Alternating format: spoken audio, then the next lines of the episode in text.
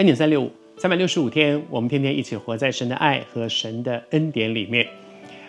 我们每一个人人生的际遇里面，我们会发生什么事，做什么样的决定，都在上帝的手中。上帝真的是主。成为一个基督徒，我们不断地提醒我自己，他是主，他是主，他掌权。啊，我我们分享到这两兄弟，他们分别有机会坐在那个真正掌权的位置上，他们可以带来很多的改变。可是很可惜，他们都一直行那个明明知道不对，却一直去做的那些事情。老二第一个接那个位置，被破格任用，但是行耶和华眼中看为恶那个不对的那个事情，三个月就出局了。接下来换老大，老大是失而复得的王位，以为是弟弟做，就被弟弟占去了。结果呢，竟然有一个机会，弟弟被换掉了，我又回来了，失而复得。珍惜，珍惜，真的应该要再珍惜。只是很可惜，他继续行耶和华眼中看为恶的事。我读给你听，他登基的时候二十五岁，在耶路撒冷做王十一年。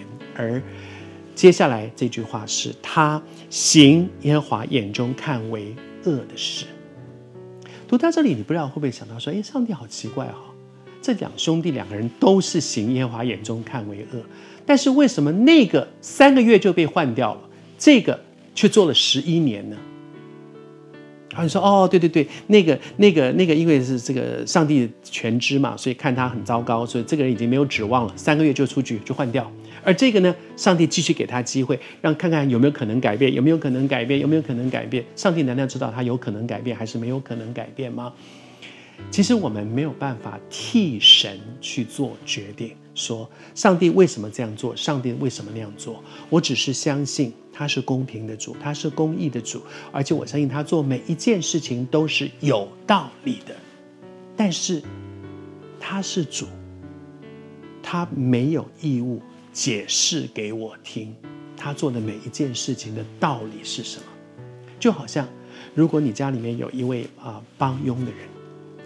那啊，你你说，哎，那个那个哪哪位阿姨，拜托你啊，你去帮我楼下买买一个酱油，你买你要记得要要买那个什么牌子的。如果他对你说，为什么？为什么要这个牌子？不可以那么多牌子。那酱油，那个那个店里面酱油有这么多的不同的种类，为为什么一定要这个？你你你告诉我，你说服我，你你讲清楚了，我我就愿意顺服你。你会因此就说，哦，来，你坐下来，我慢慢跟你讲，为什么用这个不用那个。